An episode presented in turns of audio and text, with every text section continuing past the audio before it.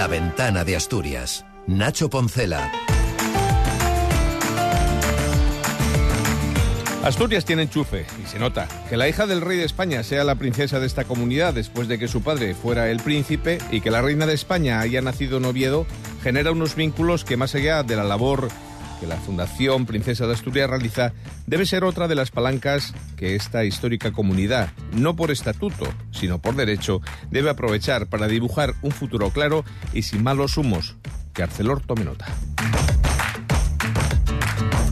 Buenas tardes, los reyes de España pasaron por el stand del Principado ayer, en Fitur, y el rey Felipe VI ha estado hoy en su tierra de adopción para conmemorar algo que ojalá fuera reiterado, los centenarios de dos empresas, en este caso Mantequerías Arias, que supera los 100 años con creces, y Alsa, que los cumple recientemente. Con ello, abrimos esta ventana en la que, en plena incertidumbre sobre los planes industriales de ArcelorMittal y su descarbonización, hablaremos con el profesor Víctor Ruiz Ezpeleta sobre el reto que supone el tránsito hacia las energías renovables. Será antes de escuchar el punto de vista del periodista Carlos Prieto. Es jueves 25 de enero. La ventana de Asturias. Nacho Poncela. El rey Felipe VI ha conmemorado este jueves el 175 aniversario de Mantequerías Arias durante una visita a las instalaciones en Vegalencia, en Ribera de Arriba. Es la principal factoría de la que está considerada como la empresa de alimentación más antigua de España, que da empleo a 145 personas y donde se producen, por ejemplo, la mantequilla de la firma asturiana y los quesos San Millán y Burgo de Arias, la marca líder de queso fresco. Su director general, Javier Roza, ha relatado al rey la evolución de una firma que cuenta con cinco fábricas en España, 900 clientes y emplea 64 millones de litros de leche anuales para elaborar todos sus productos. Allá por 1848 empezó en Corias de Prueba, de Pravia, perdón, un pueblecito a unos 40 kilómetros de aquí, la familia Arias, Antonio eh, y su mujer Carmen Fernández, su segunda mujer, a elaborar mantequilla y empezar a venderla en los mercados cercanos. Eh, de hecho, la idea fue más de ella que de él. Eh, la historia se ha quedado el, apellido de Arias, pero fue ella la, la emprendedora que dijo aquí puede haber negocio.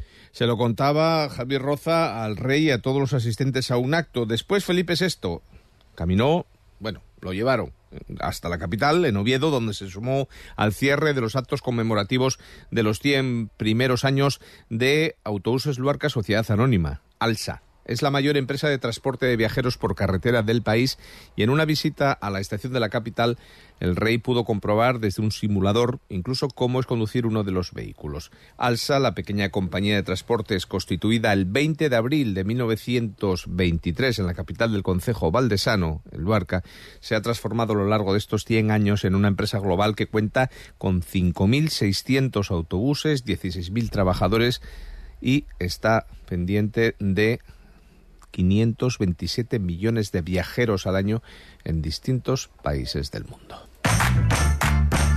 7 y 23, más allá de la visita real, seguimos a vuelta con dos conflictos en Asturias. Por un lado, ArcelorMittal y su silencio sobre las intenciones industriales que tiene Asturias.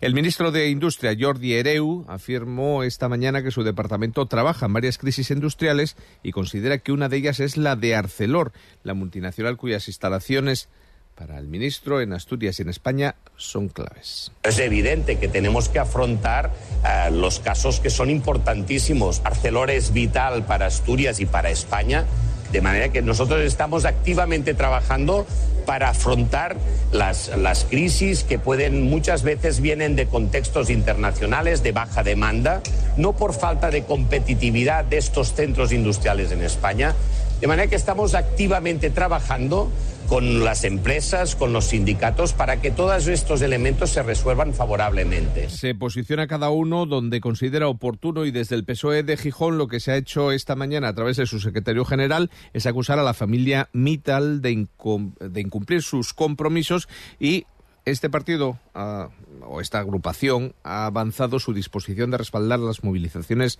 de los sindicatos para garantizar la producción del acero. El secretario general es Moncho García. Y aquí hay una parte fundamental que es la familia, los propietarios que no están cumpliendo los acuerdos a los que llegaron. Y también tengo claro que si los MITAN no quieren producir acero, aquí tiene que producirse. Si el Estado encuentra a quien lo compra, perfecto.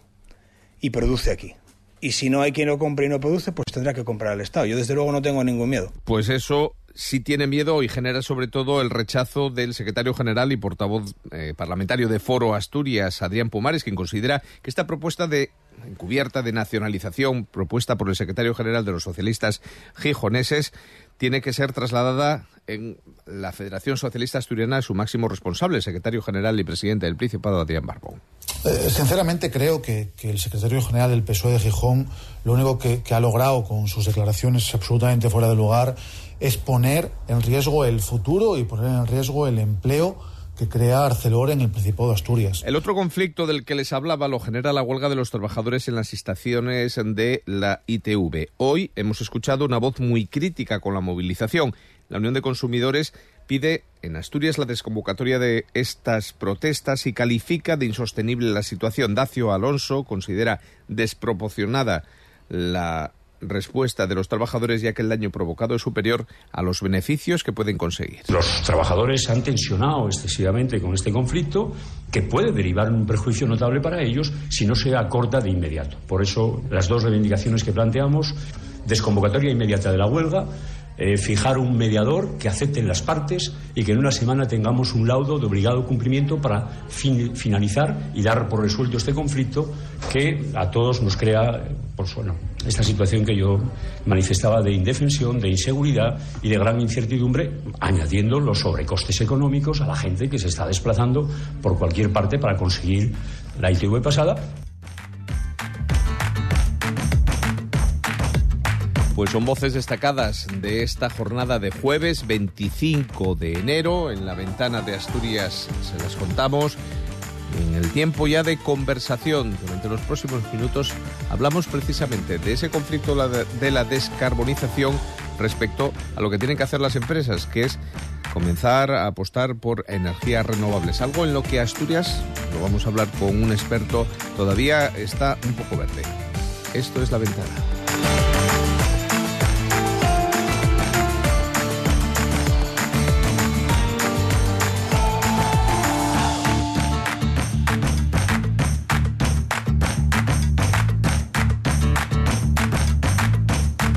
La ventana de Asturias. Nacho Poncela.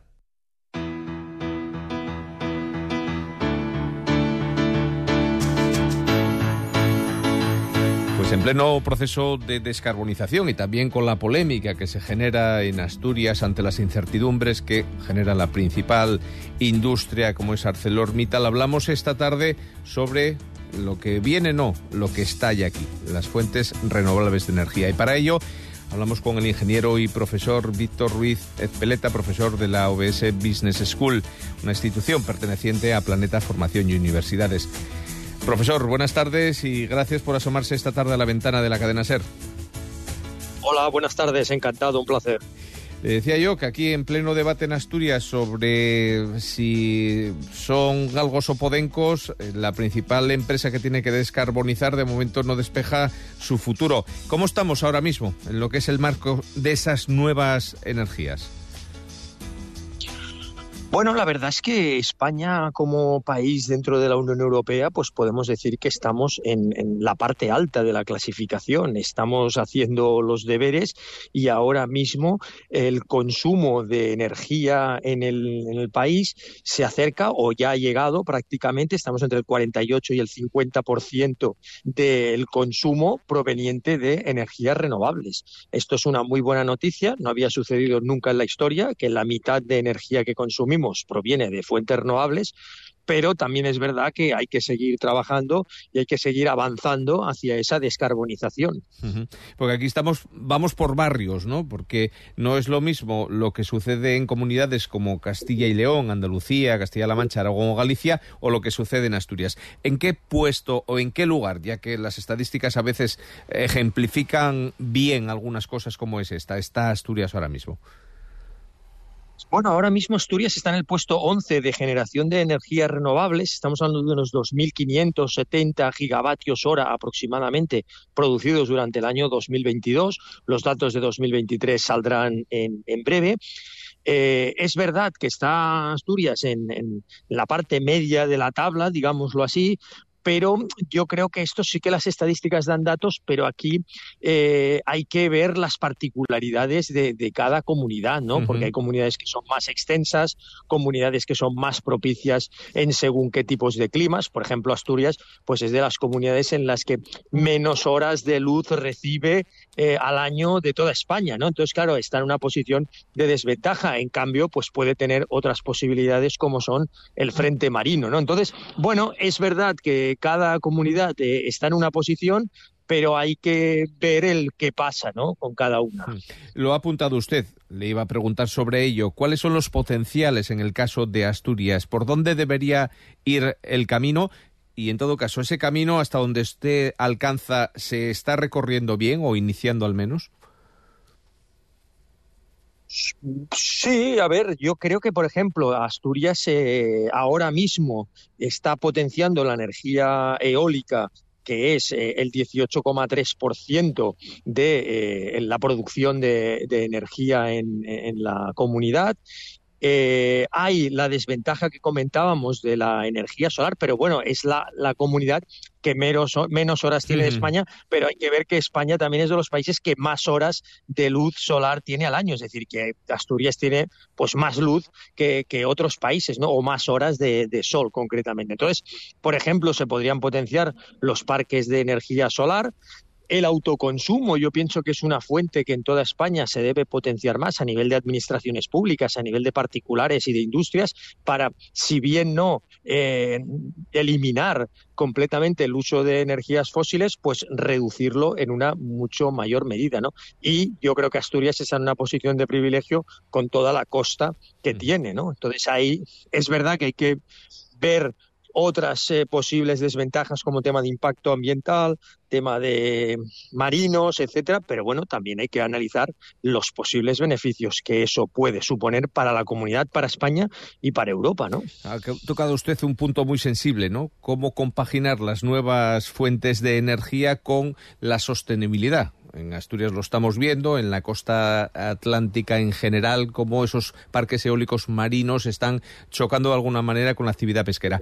Estas nuevas fuentes de energía tienen que romper en primer lugar con un concepto social, es decir, con una mentalidad. Le pongo un ejemplo y para que nuestros oyentes lo escuchen. Hasta ahora nosotros teníamos una tarifa eléctrica y pagábamos siempre la misma compañía de la luz. Eso ya se ha roto, la gente empieza a cambiar, modifica por meses, por horas, por ¿Tenemos que cambiar todavía mucho la mentalidad en este país? Sí, yo pienso que sí, tenemos que cambiarlo en muchas cosas, pero eh, digamos que esto yo creo que es una cosa inherente al ser humano, ¿no? El ser humano por naturaleza es bastante resistente a los cambios y luego una vez se vence esa resistencia, pues se adopta la nueva posición como algo que siempre ha existido y se valoran mucho las ventajas, ¿no? Lo vemos en el tema del cambio de compañía y también tenemos que ser conscientes que si queremos cambiar el modelo de energías de combustibles fósiles, pues es verdad que habría que hacer algunos sacrificios, pero es verdad que vamos a tener muchas más ventajas. Ahí están los países del norte de Europa con muchas granjas eólicas en el mar y funcionan y también son ejemplo de, energías renovables. ¿no? Entonces, pues bueno, también va a tener muchas ventajas. Si queremos ir eliminando el consumo de combustibles fósiles, tenemos que apostar más por las energías renovables. Y la pregunta siempre es la misma, seguro que nuestros oyentes se la están haciendo. ¿Y va a ser más barato? Para el consumidor, lógicamente.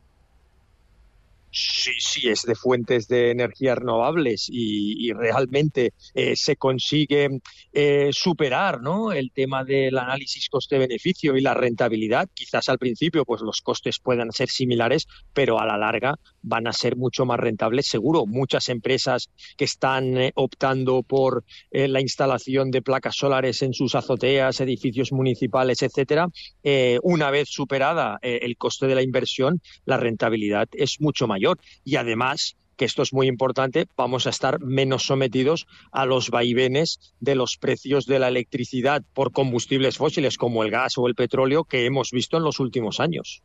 ¿Y todo esto tiene que surgir del particular o las instituciones qué papel tienen en este, en este proceso?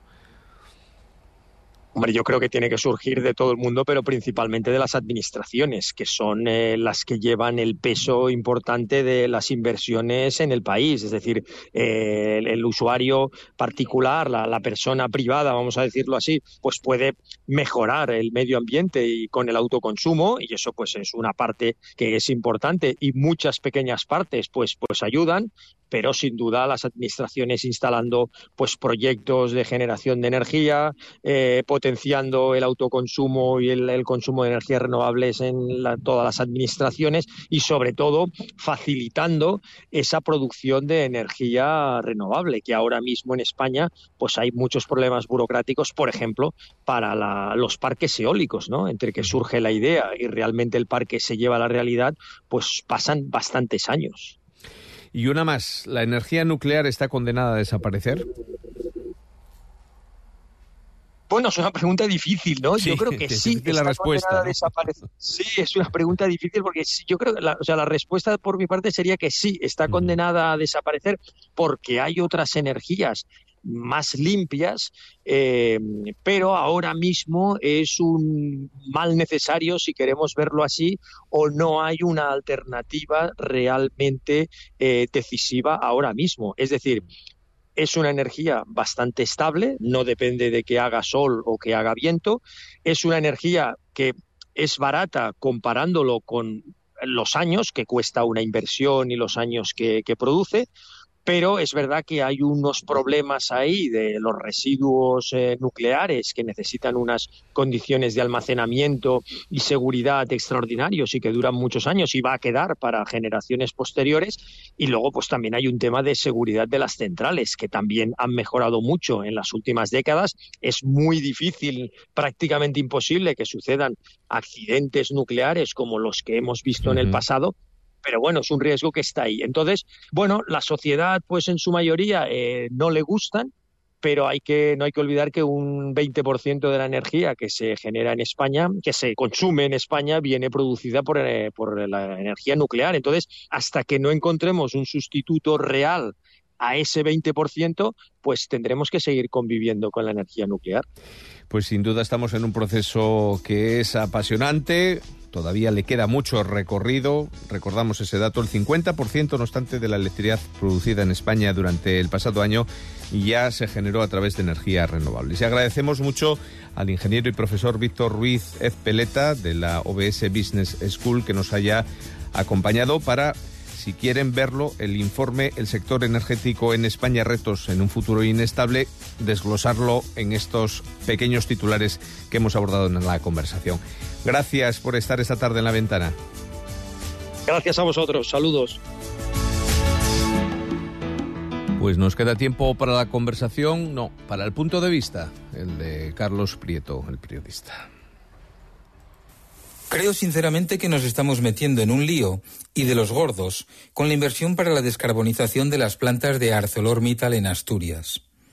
El magnate indio lleva cinco años advirtiendo a Pedro Sánchez del impacto del coste eléctrico en la región, circunstancia que no encuentra en los otros países, donde hacen y deshacen lo necesario para mantener y mejorar sus instalaciones.